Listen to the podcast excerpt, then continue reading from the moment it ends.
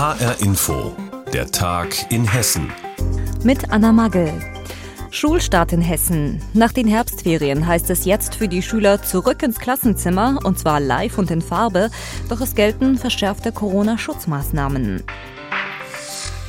Damit es keine Infektionswellen durch Reiserückkehrer gibt, soll es diese und nächste Woche mehr Corona-Tests an den Schulen geben. Außerdem müssen die Schüler sogar am Platz Maske tragen. Wie sinnvoll diese Maßnahmen aber letztlich sind, das stellen viele Eltern und Schüler in Frage.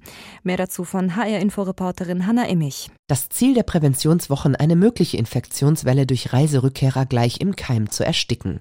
Christiane Niewöhner aus Darmstadt sieht das kritisch. Die Mutter zweier Kinder kann nicht nachvollziehen, dass sogar an Testtagen in der Schule noch Maske getragen werden soll. Genau das finde ich ein bisschen schwierig, wenn trotzdem Maske getragen werden soll. Wenn ich am selben Tag aber mit meinem Kind in ein äh, Restaurant gehe und da wird am Platz zum Beispiel keine Maske getragen, dann sehen die wildfremde Menschen, aber in der Schule ist es eine Kohorte, die immer ein und dieselbe ist. Und da sehe ich eben das Paradoxe, da macht es für mich überhaupt gar keinen Sinn. Das Land Hessen verteidigt die Idee. Die beiden ersten Wochen sollen möglichst viel Sicherheit bringen und die Schnelltests seien eben nicht hundertprozentig. Das hessische Kultusministerium teilt schriftlich mit. Deswegen ist es, zumindest in den ersten beiden Wochen nach den Herbstferien, wichtig, dass alle Schüler eine Maske am Platz tragen und damit gar nicht erst Infektionswellen in die Schulen mit hineinbringen. Derweil steigen die Infektionszahlen auch bei Kindern und Jugendlichen. In Hessen liegt die Inzidenz in der Altersgruppe der 5- bis 14-Jährigen zum Beispiel bei knapp 100, also über dem Durchschnitt. In Bundesländern, in denen es insgesamt sehr hohe Zahlen gibt, wie zum Beispiel in Bayern und Thüringen, sind sie bei Kindern und Jugendlichen noch um ein Vielfaches höher. Beide Bundesländer hatten auch an Schulen früh gelockert und die Maskenpflicht zum Beispiel abgeschafft.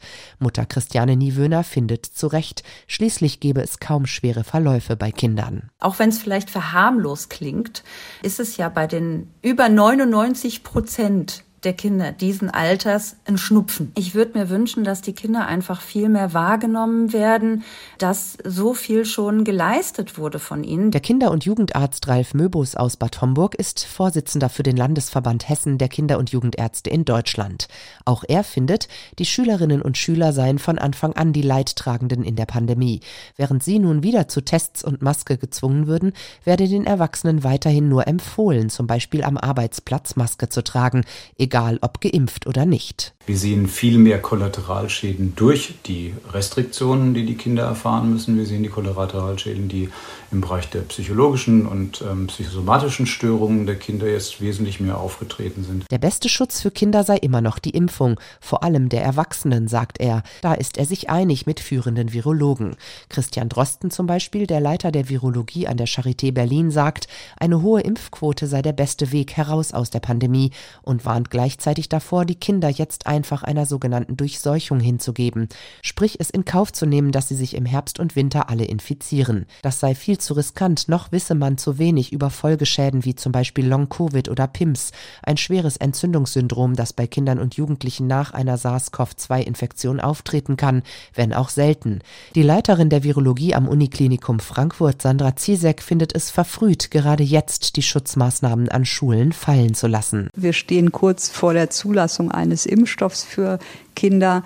Und warum soll man jetzt noch auf den letzten Metern unseres Marathons zum Kinderimpfstoff riskieren, dass sich ganz viele Kinder infizieren, die sich vielleicht hätten gern impfen lassen? Die Meinungen zum Umgang mit Corona an Schulen gehen also weiter stark auseinander. Nur in einem sind sich alle einig. Schulschließungen will man in diesem Winter auf jeden Fall vermeiden. Maske tragen und mehr Corona-Tests. Das kommt jetzt nach den Ferien auf die Schüler in Hessen zu. Die strengeren Corona-Regeln gelten jetzt in den nächsten nächsten zwei Wochen. Eine Babyleiche eingewickelt in einen Plastikbeutel. Diesen grausigen Fund hatte ein Spaziergänger vor 22 Jahren gemacht, und zwar in der Nähe von Büdingen. Bis heute ist nicht aufgeklärt, was mit dem kleinen Mädchen genau passiert ist und wer seine Leiche versteckt hat. Die Ermittler haben das tote Kind damals Sabrina genannt. Und jetzt rollen Polizei und Staatsanwaltschaft den Fall neu auf. Die Ermittler bereiten einen Massen-DNA-Test in der Wetterau vor. Und HR-Inforeporterin Eva Rösler hat mit der Staatsanwaltschaft darüber gesprochen. Wir haben sie vor dieser Sendung gefragt, Was genau passiert jetzt in den kommenden Tagen mit dem sogenannten Cold Case Sabrina? Mehr als 600 Frauen haben Staatsanwaltschaft und Polizei in den vergangenen Wochen eingeladen. Die meisten haben einen Brief erhalten mit einer Einladung zum Massentest. Einige der Frauen haben die Einladung aber auch von der örtlichen Polizei überreicht bekommen, wenn sie nämlich über das Einwohnermeldeamt nicht gefunden werden konnten. Was erhofft sich denn die Staatsanwaltschaft von diesem Massentest? Also wenn ich die Mutter des Kindes wäre und somit ja die Hauptverdächtige, dann würde ich mich ja nicht unbedingt melden, denn der Test ist ja freiwillig. Ja, das stimmt, der ist freiwillig, aber die Erfahrung der Ermittler von solchen extrem aufwendigen Tests aus der Vergangenheit ist, so ein öffentlicher Aufruf, also mit Brief und notfalls auch Zustellung der Einladung per Polizei. Das hat in manchen ungelösten Fällen, also in diesen sogenannten Cold Cases, schon so einen Druck auf die Hauptverdächtigen ausgeübt, dass sie sich im Zuge dieser Tests sogar freiwillig gemeldet haben. Und ein Sprecher der Gießener Staatsanwaltschaft hat mir gesagt, dass die Ermittler stark davon ausgehen, dass der DNA-Test die Identität von Sabrina und dann natürlich auch von der Mutter endlich klären wird. Sagt Eva Rösler über den Massen-DNA-Test, der am 6. und 7. November in Büdingen stattfinden wird. 600 Frauen sind dazu eingeladen worden. Die Polizei erhofft sich dadurch neue Erkenntnisse im ungelösten Fall von Sabrina, einem Baby, das vor 22 Jahren tot in einer Plastiktüte gefunden wurde. Starkregen, Erosion, Dürre. Das alles erleben wir wegen des Klimawandels immer häufiger, auch im Rheingau. Und die Stadt Eltville, die stemmt sich aber mit einem ganzen Bündel an Maßnahmen gegen den Klimawandel. Seit rund zwei Jahren arbeitet die Stadt mit der Hochschule Geisenheim und dem Wuppertal-Institut an einem Projekt, das Klimaschutzmaßnahmen im Weinbau fördert.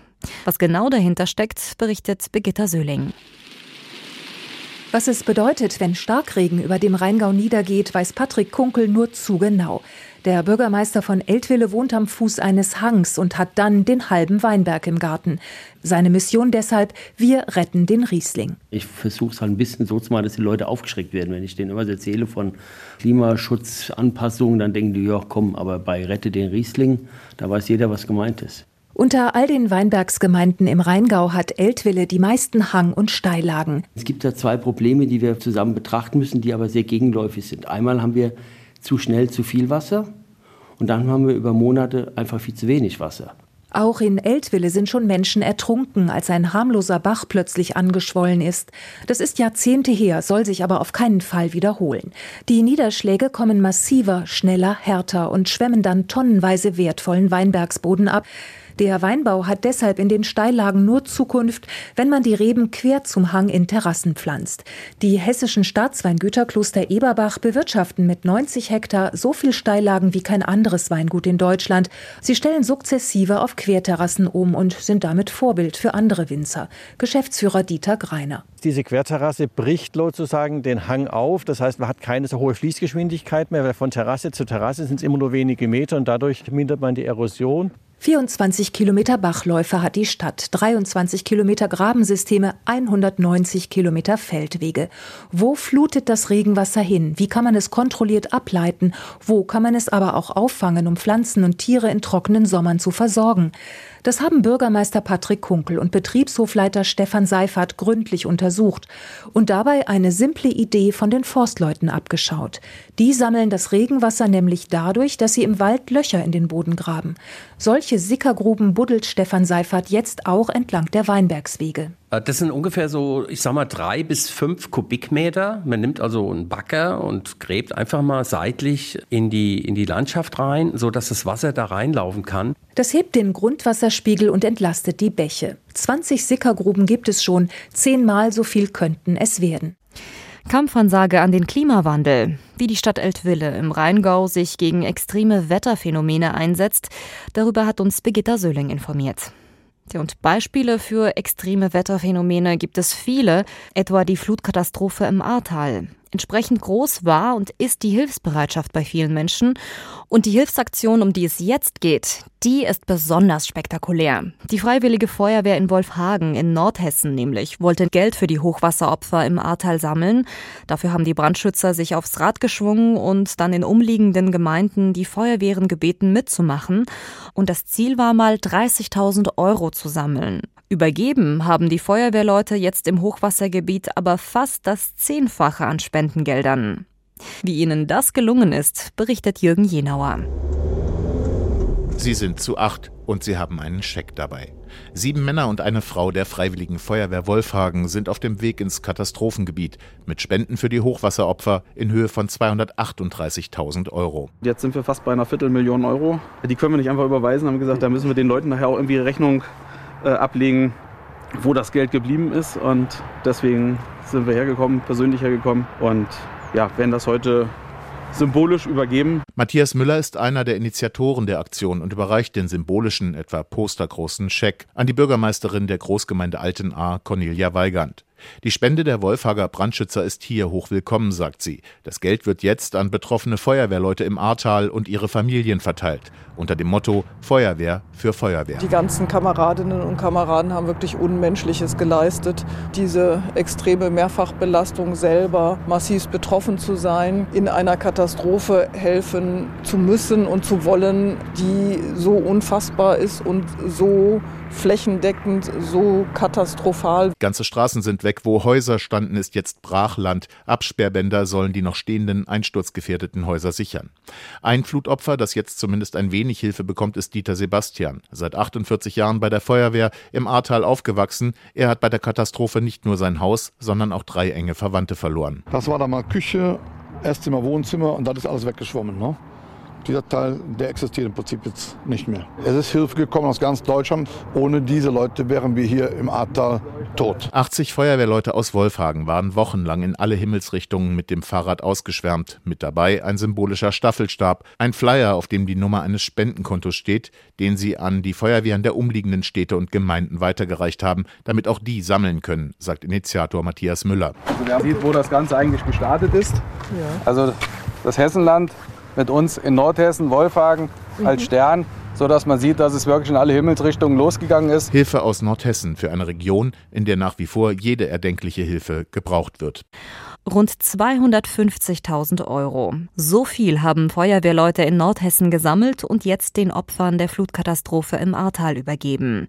Infos dazu hatte Jürgen Jenauer. Und das war der Tag in Hessen mit Anna Magel. Die Sendung gibt es auch als Podcast auf hrinforadio.de.